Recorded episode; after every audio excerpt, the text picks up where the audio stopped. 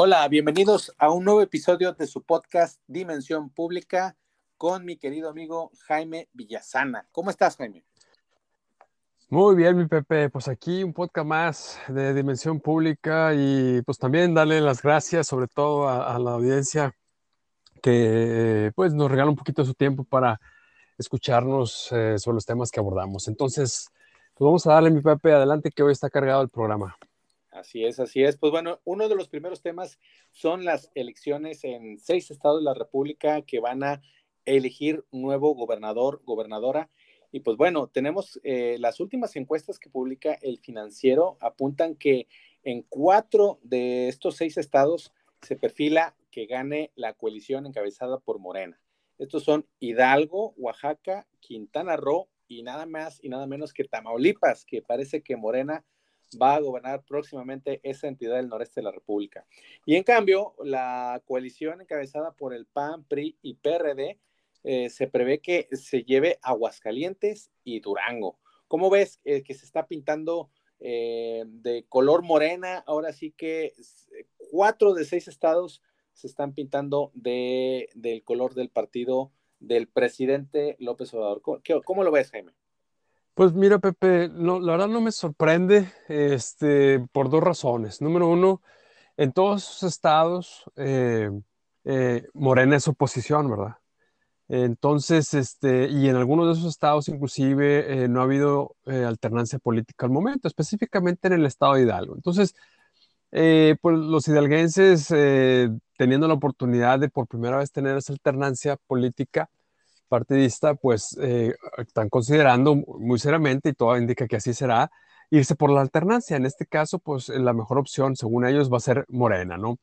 Es, eh, entonces, eso por un lado. Eh, número, y por el otro es que, bueno, la inercia electoral de Morena, derivado de la gran popularidad del presidente López Obrador, que se consolidó, más bien que se concretizó en el 2018, pues todavía sigue, todavía sigue em, pues vigente o presente o de buena altura, la inercia, la verdad. la, inercia, sigue arrastrando o, va, o llegando más bien a aquellos estados donde no ha llegado. Entonces, por esas dos razones, insisto, creo que no, no debe de sorprendernos. Eh, y bueno, aún así gane Morena un estado de los seis, que obviamente no es el objetivo del partido en el poder a nivel federal, pues sería un gran logro, ¿no? Por lo mismo que dije al inicio, no gobiernan ahorita ninguna de esas gobernaturas y así ganen uno, ganen cuatro, los seis o los seis, pues es un, es un, es un logro y obviamente ese logro pues está matizado en función de cuántas ganes. Entonces aquí quien va, quien va a ganar sí o sí es Morena y veremos eh, pues, eh, qué tanto es la pérdida de, eh, de, la oposición. Y aquí con eso termino, Pepe, es qué tanto, vaya, qué tanto va a perder la, la oposición en cuanto al número de eh, electores que votaron por esa opción. De manera que al final, ya cuando se tengan todos los eh, votos totales en los seis estados, se ve a ver quién ganó más votos, Morena o la oposición. Esto de miras para preparar el camino a la elección presidencial del 2024. ¿Cómo vas, Pepe? Así es, pues bueno, va a ser un buen termómetro rumbo a la sucesión presidencial del 2024. ¿Qué es lo que va a pasar en eh, este próximo 5 de junio?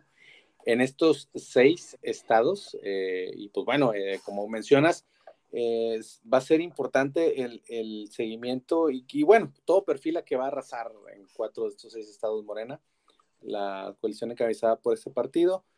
Y pues bueno, vamos a, vamos a ver. Y sobre todo también algo que siempre eh, es muy significativo, el nivel de abstinencia que tradicionalmente es considerado alto. Y pues bueno, vamos a ver también eh, qué tanta gente sale a votar, que también es otro, es otro termómetro que también habrá que seguir de cerca este próximo 5 de junio. Así es. Ahora, nomás destacar que si en, Tamaulipas gana Morena, pues fíjate que ahí los tamaulipecos eh, ya habrán tenido o van a tener tres partidos diferentes, ¿verdad? De los últimos eh, tres gobernadores, habrán, habrán, tenido tres gobernados, perdón, de partidos diferentes, PRI, PAN y ahora este, eh, posiblemente Morena. muy, muy parecido a lo que le pasó a Nuevo León, ¿verdad? PRI, eh, PAN, eh, Independiente y, y, hasta ahí van, ¿no? y Movimiento Ciudadano. Movimiento Ciudadano. Ah, perdón, tienes toda razón. ¿Dónde, dejo? A, mi Samuel García. es correcto, fíjate, así de importante ha sido su gubernatura, ¿no? No, estoy bromeando. este, no, bueno, con cuatro alternancias ha tenido Nuevo León. Y el caso Coahuila, pues no ha tenido, no ha tenido alternancia, como sabemos, eh, ahí el PRI pues sigue gobernando. Y por eso, eh, eh, pues todo apunta que el año que entra va a ser un agarrón de los buenos entre el, el, PRI, que que entre, la, eh, sí, entre el PRI, que gobierna ahorita el Estado, contra Morena, ¿no? Porque ya se anunció que pues, los partidos, el PRI, perdón, el PAN y PRD van a ir en alianza con el PRI por Coahuila. Entonces va a ser un agarrón de aquellos y vamos a ver eh, qué, qué, sucede en ese momento. Pero bueno, falta mucho todavía y por lo pronto seguimos concentrados en esas elecciones, Pepe. Así es, así es. Y pues bueno, pues rápidamente nos brincamos al segundo tema de este episodio, Dimensión Pública. ¿Cuál es, Jaime? Pues es el tema de seguridad, Pepe. Lamentablemente eh, sigue muy presente y va a seguir, eh, va a seguir en boca de todos en el debate público, porque es un, pues es una daga directa al corazón que tiene México, que ha tenido ya desde hace, perdón, varios sexenios. Mm, hay que reconocerlo, no inició con López Obrador, ¿verdad? Es una inercia muy negativa, muy mala que venía, que traía el país, ¿no? prácticamente desde finales del, sexenio de Fox. Y, eh, pero bueno, aquí sí hay una gran diferencia. López Obrador dijo que su estrategia, que él iba a cambiar las cosas, ¿verdad? Al inicio dijo que en seis meses el país iba a recuperar, pues digamos, unos mejores índices de seguridad. No fue así, después pidió un año, pasó el año, no fue así. Y bueno, el caso es que eh, todo apunta que al final de este sexenio, pues va a haber eh, muchos más muertos que cuando los hubo con Enrique Peña Nieto, Calderón, y sobre todo este último, quien es el que trae clavado entre ceja y. Entonces, pues vemos una contradicción ahí muy, muy grave, muy seria entre lo que dice y lo que hace este gobierno federal en materia de seguridad. Pero luego eso hay que añadirle tú, Pepe, eh, pues el discurso político, el discurso que utiliza López Obrador para referirse a este tema de la seguridad o inseguridad, según como lo quieras ver, ¿no? Por un lado, pues, eh, digamos, cargado de, yo no sé si sea respeto o miedo eh, en cuanto a dirigirse a los delincuentes o al crimen organizado, ¿no? Ya, ya, reiteradamente hemos leído en los medios de comunicación lo que ha dicho en últimos días, ¿no? De que tienen derechos humanos, de que hay que cuidarlos también, bla, bla, bla, ¿no? y por parte de las víctimas de, pues, de esta inseguridad, eh, cierto desprecio, cierto encono, tachándolos de conservadores, eh, en fin, un discurso que polariza, polariza y que en lugar de, de aminorar las brasas incendiarias de este problema de seguridad que tenemos, eh, pues lo alienta más. Y dos un punto más, Pepe es que el presidente sigue empecinado o amachado en que su estrategia es la correcta y de que no le va a cambiar absolutamente nada. nada Entonces, una pizza. aún viendo los resultados eh, actuales, eh, no, no quiere cambiarle nada, ajustarle, que será ya muy normal después de tres años de gobierno y viendo que estos índices no funcionan, perdón, eh, siguen hacia arriba o muy altos. Entonces, esta estrategia de balazos de, eh, de, abrazos y no balazos, no, así como está, no parece ser la, eh, la solución. Y, y, y, y, bueno, pues eh, seguimos todavía en este grave problema. Pues así es, la, la, seguridad yo creo es uno de los temas que afecta grandemente a, a, los demás, a las inversiones, a pues la estabilidad pues, de, la, de la población, inclusive hasta los precios, no sé si sepas Jaime, aquí en, México el, precio del limón y el aguacate se ha disparado enormemente y no tanto por, por factores, digamos, externos como la guerra de Ucrania y, Rusia, sino por, eh, pues, precisamente grupos armados que están controlando, cooptando ahí las, a los productores en, sobre todo en Michoacán, en toda aquella región de México, y que pues están impactando a, en las cadenas productivas del país, ¿no? Y pues que también eh, afecta a las familias de alguna manera, ¿no? Inclusive el, el, plato que llevan a la mesa. Eh, ya no hablemos de, la seguridad en la noche, ¿no? La tranquilidad de salir eh, a divertirte, salir con tu familia en, las noches. Sabemos y inclusive lastimosamente autoridades de Estados Unidos han dicho que hay zonas prácticamente gobernadas por el crimen organizado.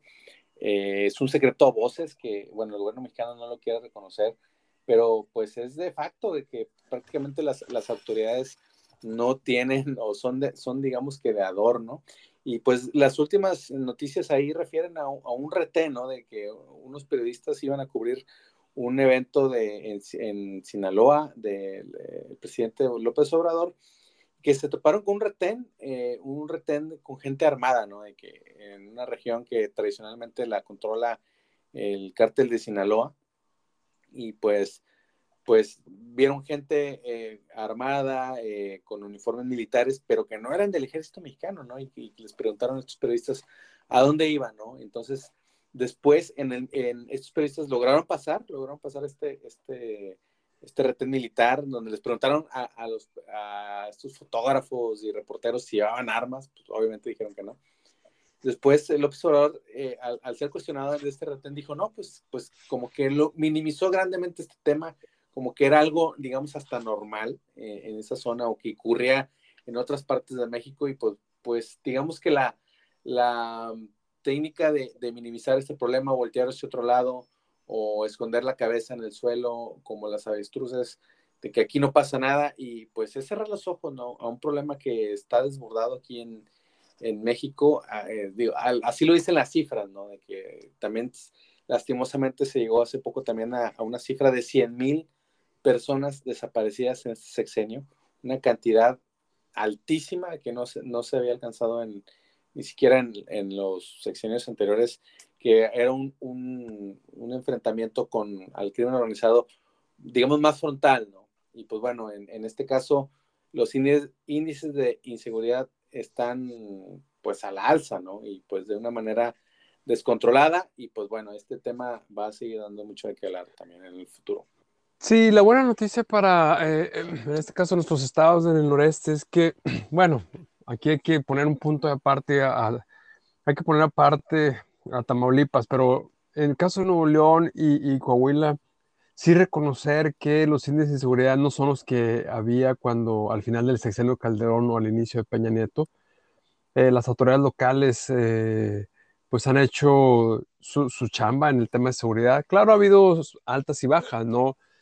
Eh, no olvidar aquella fuerza civil espectacular que logró montar Nuevo León, pues también hay que reconocerlo con Rodrigo Medina, ¿no? Que, hizo un, buen, un combate frontal al crimen organizado, pero que después también vinieron descuidos, cambios de gobierno, etcétera, y esa fuerza civil se vino abajo y se les fue, se les disparó un poquito ahí la inseguridad y ahí está, ¿no? Y en el caso de Coahuila, pues también eh, eh, ahí sí presenta mejores, mejores números que Nuevo León, este, pero no, no, no, nada que ver con, con lo que está sucediendo en, en, por ejemplo, en Michoacán, en Guanajuato, en, en Jalisco, o eh, también ya inclusive eh, llegando eh, esa, esa, violencia a los estados como Querétaro, ¿no? Y San Luis Potosí. Entonces, pues bueno, eso es, eso es lo que hay en PP y, y también añadiría esto último en cuanto a la estrategia una estrategia federal que, bueno, tiene muchos componentes, bueno, o no tiene muchos componentes. Y uno de ellos tiene que ver con el tema de la capacidad de las, o capacitación de los, de los, capacidad más bien institucional de los policías locales, ¿no? En este sexenio, pues, eh, se abandonó esa línea de trabajo que venía fortaleciéndose precisamente desde el sexenio Calderón.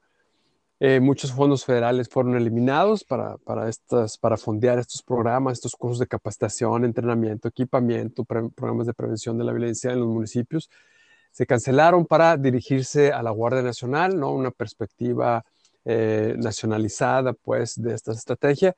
Y cuando, pues, eh, las experiencias internacionales señalan que ese no es necesariamente el mejor camino, debido a, la lejanía de este tipo de corporaciones nacionales, este, de, eh, de lo que sucede localmente. Me vas a decir, oye, pero es que en España, en Chile, pues las policías son nacionales. Sí, pero están implementadas de una manera muy distinta a cómo está la Guardia Nacional. La Guardia Nacional es, es una rama más del ejército, ¿no? Donde los elementos de las Guardias Nacionales provienen de otros estados, nada que ver con las dinámicas locales. Mientras que las Guardias Civil, por ejemplo, de, Estados, de, España, o los carabineros, creo que se llama carabineros en Chile, pues son agentes locales, ¿no? Que, que ahí viven eh, y eso lo acompañan de otras líneas de acción. Entonces, Pues eso es una, estrategia em, que se quedó muy corta, muy simplista, la de López Obrador, de que con la Guardia Nacional desplegada en todo el territorio donde eh, había conflictos iba a solucionar el problema, y no es así, Pepe. Pues no es así, lo vemos que el problema es más complejo de lo que, pues de lo que se imaginó al, al principio la estrategia del actual gobierno federal y pues por ahí también, pues, eh, pues si no se arregla esto, pues como te digo, eh, menciono y se ha mencionado de que pues muchas inversiones, muchas cuestiones de, la cuestión económica, de las cadenas eh, de, de, generación de, productos, de traslado, transporte, todo eso va cada vez pues va a estar más cooptado por el crimen organizado si sigue así, obviamente, si con esta misma estrategia. Y pues bueno, este, no se espera un, cambio próximo, esperamos que sí. De hecho, por ahí, por ahí se mencionaban de que pues hay reuniones todos los días o gran parte de los días a las 6 de la mañana en el gabinete de seguridad. Pero pues al parecer pues son, pues son reuniones que pues no, al menos no se palpan muchos frutos de estas, de estas reuniones, ¿no? Pero pues bueno, esperemos que efectivamente esta, esta inseguridad vaya decreciendo en, próximamente. Tradicionalmente, acercándose a las elecciones, de repente mágicamente hay treguas, ¿no? Pero pues, bueno, esperemos que, que, que pues, sean más tiempos de elecciones próximamente en todo México, ¿no? Que se, se una campaña permanente, porque de otra manera no se, ve, no se le ve fin a este pozo sin fondo que es la inseguridad.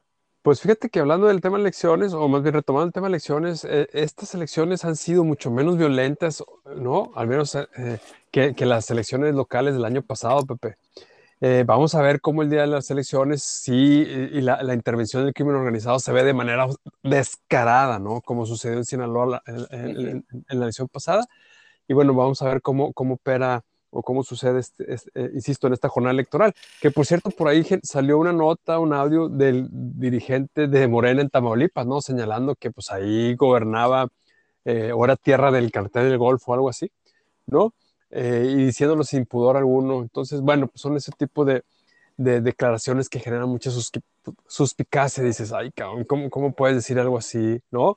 Este, y, y además representando al partido en el poder. Pero bueno, pues es lo que hay, Pepe es lo que hay, Jaime. Pues y pues bueno, pues este, pues seguir adelante no queda otra. Muy bien, Pepe. Pasamos entonces al siguiente tema aquí, eh, uno de con un sentido más positivo, ¿no? Y que tiene que ver con eh, los resultados del índice de competitividad estatal 2022 que presentó hace unos días eh, el Instituto Mexicano de la Competitividad. pues es un índice que año, casi año con año lo viene haciendo el IMCO ya desde hace como unos 10, 12 años, si no me equivoco. Eh, ahora en la pandemia, pues eh, no hizo creo el 2021 por las razones todas conocidas, pero bueno, lo acaba de sacar ahora. Y las buenas noticias, Pepe, es que eh, en este índice hay, hay, se colocan Nuevo León y, Coahuila pues en muy buenos lugares. Y aquí me permito señalar que, bueno, el primer lugar fue para la Ciudad de México, ¿ok? El segundo lugar fue Nuevo León. Ahí se mantuvo Nuevo León respecto al índice anterior. Y el tercer lugar fue para Coahuila, que estaba en cuarto y subió a tercer lugar. Entonces, de manera que tenemos a, Nuevo León y Coahuila en lugares 2, 3 del índice de competitividad estatal. Arriba, bueno, Nuevo León nos sorprende porque estaba ya ahí en esas posiciones. Coahuila, pues tampoco. Eh, pero lo que sí debe de resaltarse es que, eh, pues siguen eh, aguantando esos lugares, porque acuérdate que dice el dicho que lo importante no es llegar, sino sostenerse, ¿verdad? Así es, así es. Entonces, este, eh, han estado ahí en esos primeros lugares, en esos primeros cinco lugares, y eh, otros estados también muy pujantes como Querétaro, ¿no? Que en los últimos años estuvo, hasta, ha estado de moda, ¿no? En cuanto a crecimiento económico, pues cayó un lugar. De hecho, Coahuila tomó su lugar y Jalisco, con eso termino, Pepe, y Jalisco se mantuvo en quinto lugar. ¿Cómo ves? En quinto lugar. Pues sí, de hecho también viendo la información de IMCO, eh, pues también se ve una marcada, digo, históricamente, digo, no, no nada nuevo, pero pues una marcada diferencia entre los estados del norte y del sur, ¿no? De que pues eh, Nuevo León, Coahuila, Sinaloa, Baja California, son estados pujantes, donde aquí se, se menciona que, pues, bueno, hay trabajo, ingresos para la familia, los trabajadores tienen acceso a, a, a, la salud, a mayores niveles, mejor calidad de vida, en pocas palabras, ¿no? Y en cambio, pues el sur, pues vive en un, digamos en un atraso histórico en cuestión de competitividad, donde también si nos fijamos los últimos lugares, eh, pues, son estados del sur, ¿no? en el antepenúltimo lugar está Chiapas, penúltimo lugar Oaxaca y en, al finalizar en el lugar 32, pues Guerrero, ¿no? Estados del sur, que pues bueno, también hay mucho, mucho trabajo que hacer en, este, en esta cuestión de competitividad eh, del país.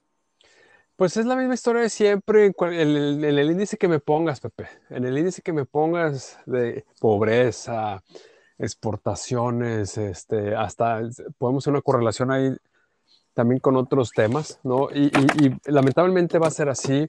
Van décadas y, invertidas de muchísimo dinero y recursos eh, en otros estados del país, específicamente en estos de mayor pobreza en el sur. Y, lamentablemente no sabe mejor alguna. El entorno político eh, que hay en estos estados no ayuda. Muchos dicen o le atribuyen que no, es que son sociedades muy complejas, milenarias, etcétera, ¿no? Y bueno, esos ciertamente son factores, ¿no? Pero, pero también un, factor muy negativo es el, que se siguen tolerando las corrupciones, los compadrazgos, las, las prácticas pésimas, eh, no se le da seguimiento a proyectos o programas de gubernamentales que están teniendo éxito a nivel local. Este, y eso, eso es muy lamentable, ¿no? Y va generando pues círculos viciosos que son muy difíciles, muy difíciles de romper. Fíjate que este gobierno eh, federal hay que reconocerlo, pues tenía el ojo puesto en, el sur, pero otra vez, a tres años no, no, no se han visto resultados palpables de una mejoría en esos estados. Eh, el proyecto eh, emblemático para esos, esos estados, pues puede ser el, tren transísmico, Pepe, porque el tren Maya, si te fijas, pues va por la península de Yucatán y esos estados, marginalmente hablando, o, en términos de competitividad y marginalización, no están tan mal, no están tan mal. Eh, pero el transísmico, ese sí le pega directito a Oaxaca, a Chiapas y a Guerrero, pues porque representa eh, una, una buena, un proyecto que pues va a agilizar eh, pues no agilizar, va a fortalecer o, privilegiar la instalación de actividad económica, empresas, comercios, etcétera, si es que llegase a concretar. Así es, Jaime. Pues bueno, este, esperemos que pues, en los próximos años, eh, pues más estados haya una mejor dinámica. Obviamente que los estados del norte sigan pujando, pujando en estos primeros lugares, pero que pues al final de cuentas que mejore la calidad de vida de todos los mexicanos, que sea un nivel más, más homogéneo. Como tú dices, hay cuestiones históricas y pues y, la, palabra de este podcast va a ser inercia, ¿no? Las inercias históricas que pues mantienen, yo creo, el lastre del sur de ese nivel de, atraso, de en todos los niveles, ¿no? Como mencionabas, en nivel educativo, nivel de competencia, nivel de, de vida en general.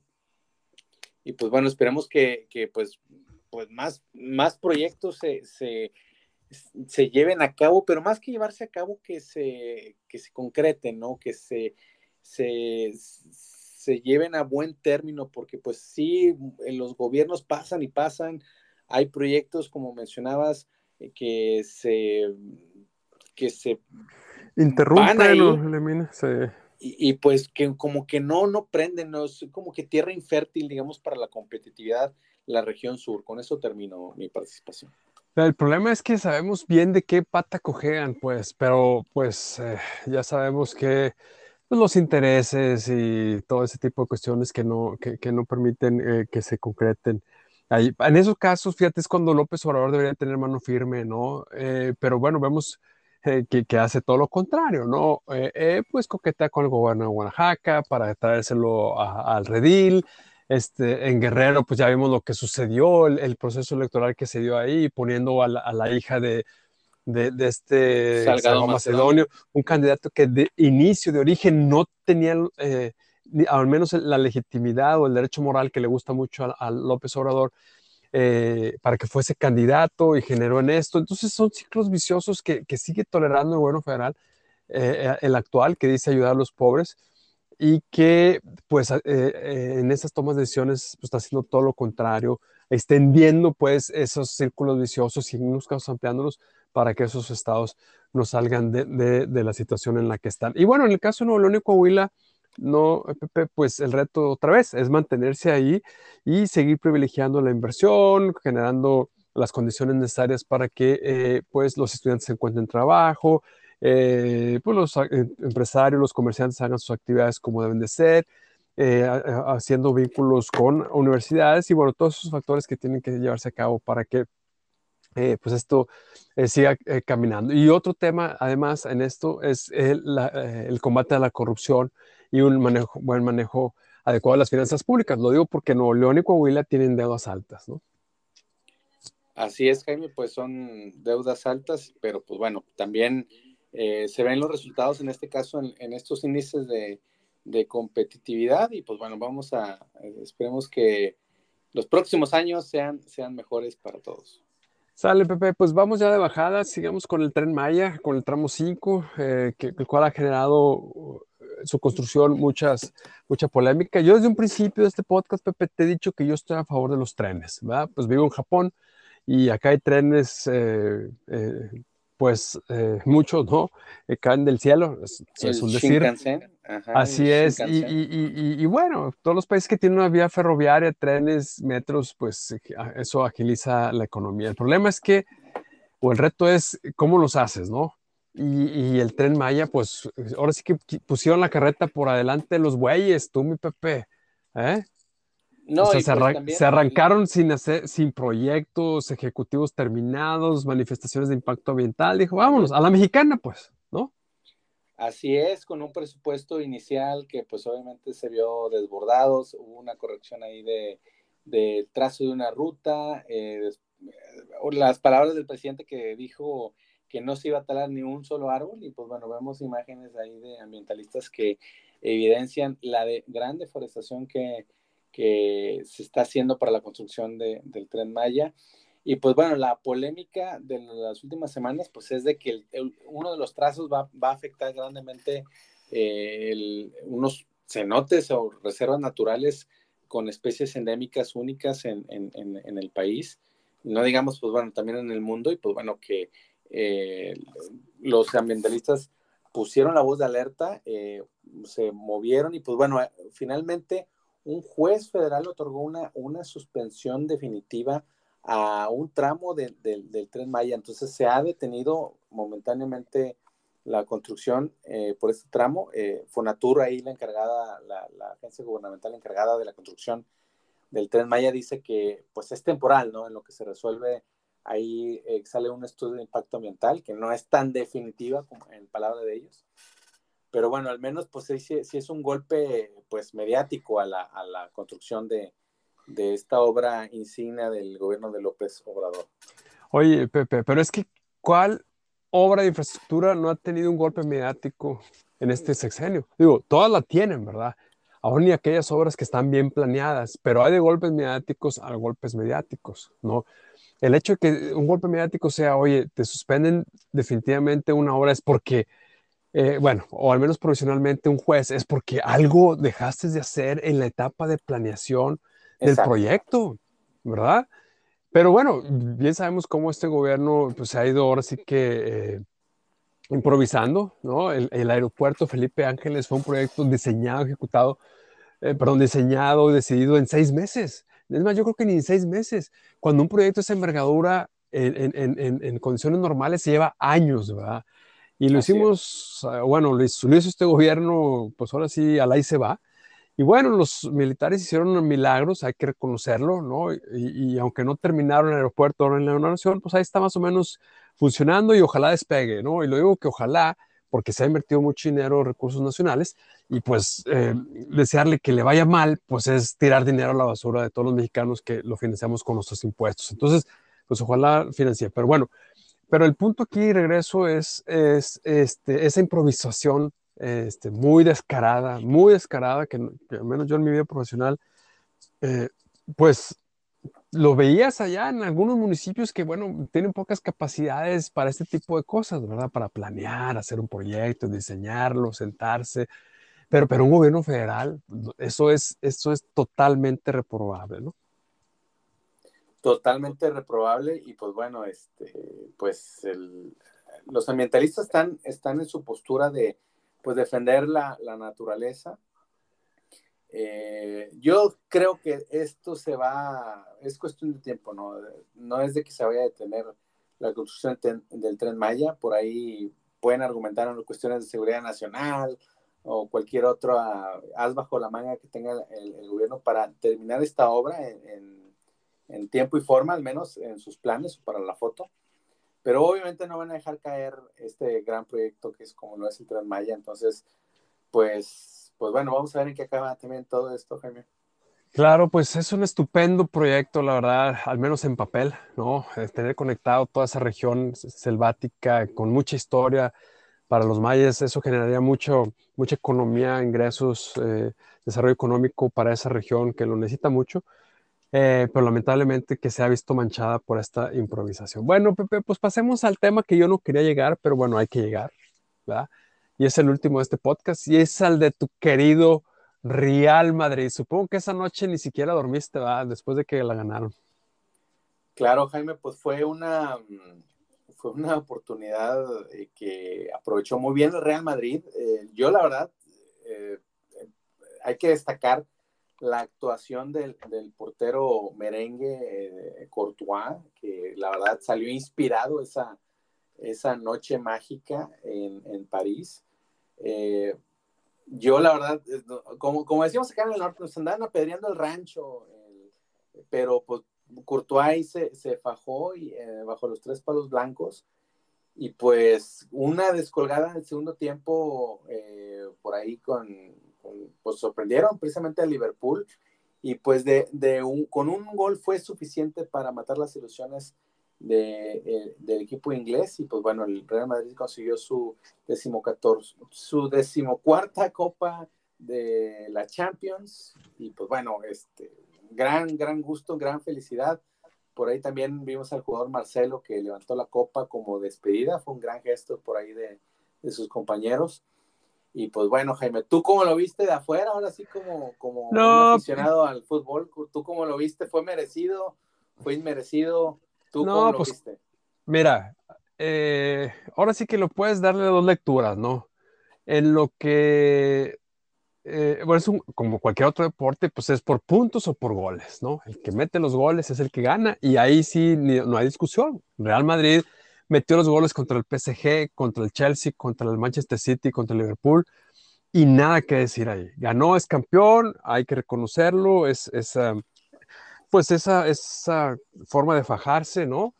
Eh, que tienen, pero también hay que reconocer esa suerte también que tienen, divina suerte, porque algunas cosas de esas fueron suertes. Si, si, por ejemplo, este Donnarumma no ha cometido el error en aquel partido de vuelta en, el Bernabéu, cuando eh, le entregó prácticamente el balón al, al, al, jugador del Real Madrid y de ahí se vino o se generó el gol, pues Real Madrid no hubiera pasado, simplemente no hubiera pasado, ¿no?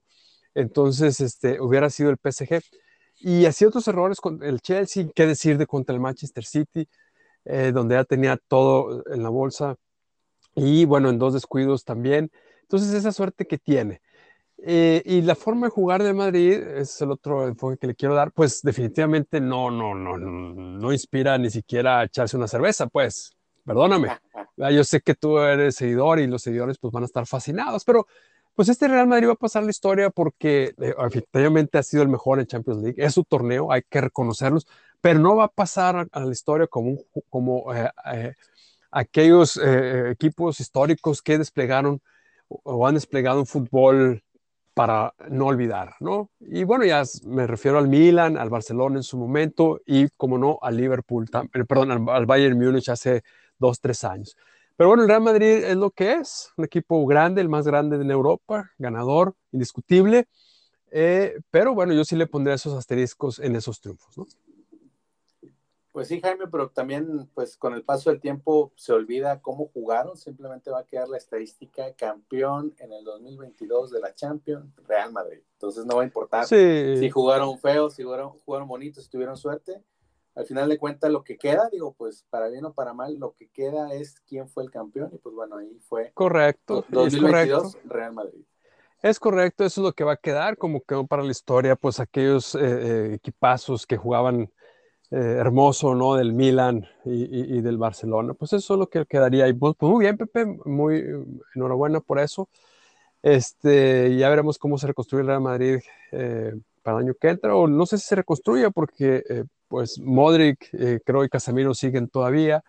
Cross también, entonces pues es la y Benzema creo que también van a seguir con un año más, más viejos, pero son la columna vertebral de este equipo que ha ganado cinco Champions en los últimos 10 años. Entonces pues enhorabuena otra vez y pasemos ahora acá al Atlas bicampeón, mi estimado, ni tus Tigres ni mis Rayados han estado a la altura para ganar este campeonato en este torneo y mucho menos un bicampeonato, ¿no? Pues sí, el Atlas se coronó campeón ahí con, con pues no sé si con ayuda arbitral, digo, digamos que, digamos que entre la polémica, ¿no? ah, son ratlas, o sea, ahí sí le echas carrilla al Atlas, pero no le echas carrilla a tu Real Madrid. No, no, pues es que son, las, ah, ópticas. Doble, eh, doble rasero. Ah, bueno, ok. Dale, pues, dale. No, no, pues igual, como, como el Real Madrid, pues también el, el Atlas fue el que metió más goles, o sea, y pues bueno, pues merecido campeón, pues al final de cuentas, eh, fue el que hizo su trabajo, eh, independientemente de, de, las fallas o las polémicas arbitrales que por ahí hubo en, en, estos partidos de la final. Y pues bueno, pues merecido campeón y pues también algo que muy pocos equipos han, han realizado, que además de ser campeón es bicampeón, ¿no? Y pues más el Atlas, que pues ya ves que también la carrilla aquí en el fútbol mexicano era que tenían más de 70 años y ser campeones y pues bueno, ya en, en, dos torneos consecutivos son campeones, son bicampeones, campeón de campeones además. Entonces, pues bueno, se llevó la, la whole enchilada el Atlas esta, esta temporada. Oye, entonces este para que te encuentres a un atlista y o tienes un amigo para que le hables de lado, ¿ok? No le vayas a hablar de frente, háblale de lado porque ya merece tu respeto. Así es, y pues bueno, pues son esta, esta nueva década del fútbol mexicano, pues ahora pinta que el Atlas eh, que se, haga una dinastía, ¿no? Si no es, si no pasa nada raro en las siguientes temporadas, por ahí se hablaba de que Luis Quiñones eh, a los rayados. Está hablando que lo quería rayados o por ahí otros equipos, y pues bueno, eh, es el, vamos a ver si el Atlas consigue hacer una dinastía en esta década y pues bueno, pues, pues bueno, pues enhorabuena a los atletas. Ojalá Rayados no haga ese movimiento, es que, che madre, perdónenme ahí este vocabulario, pero este, o sea... Es, japonés antiguo, ¿no? Exacto, los Rayados y los grandes equipos, o sea, se van por los jugadores, en este caso Rayados, por los jugadores que disputaron finales con unos equipos determinados. Oye, espérate, no porque necesariamente fueron campeones, quiere decir que ese jugador en particular es bueno. Son momentos, el fútbol y muchos otros deportes son de momentos, ¿verdad? Y, ha sido muchos errores que ha hecho Rayado de traerse jugadores que jugaron finales eh, en, torneos aquí en México, obviamente, y creen que en Rayado lo van a hacer. Obviamente yo no soy experto en, en contratación de jugadores, ¿verdad? Pero oye, la lógica pues también, y el sentido común te, puede decir algo al respecto de que a lo mejor eso no es necesario, esa, esa, aproximación a la contratación de jugadores no necesariamente es la mejor. Yo espero que ojalá no, no, lo contraten enrollados, porque es tirar otra vez dinero a la basura. Pero bueno, ya veremos, mi Pepe. Ya veremos, ya veremos. Pues muchas gracias, Jaime, por este episodio. Estuvo cargadito de información y pues bueno, lo esperemos que nos acompañen en el, siguiente episodio del podcast Dimensión Pública con sus amigos Jaime Villasana desde Japón y su amigo y servidor José Longino aquí desde Monterrey, la capital de Nuevo León. Está bueno. Ándale, pues, Pepe, gracias a la audiencia por escucharnos. Sí, estamos en contacto. Cuídense. Gracias, hasta luego. Chau, chau. Bye.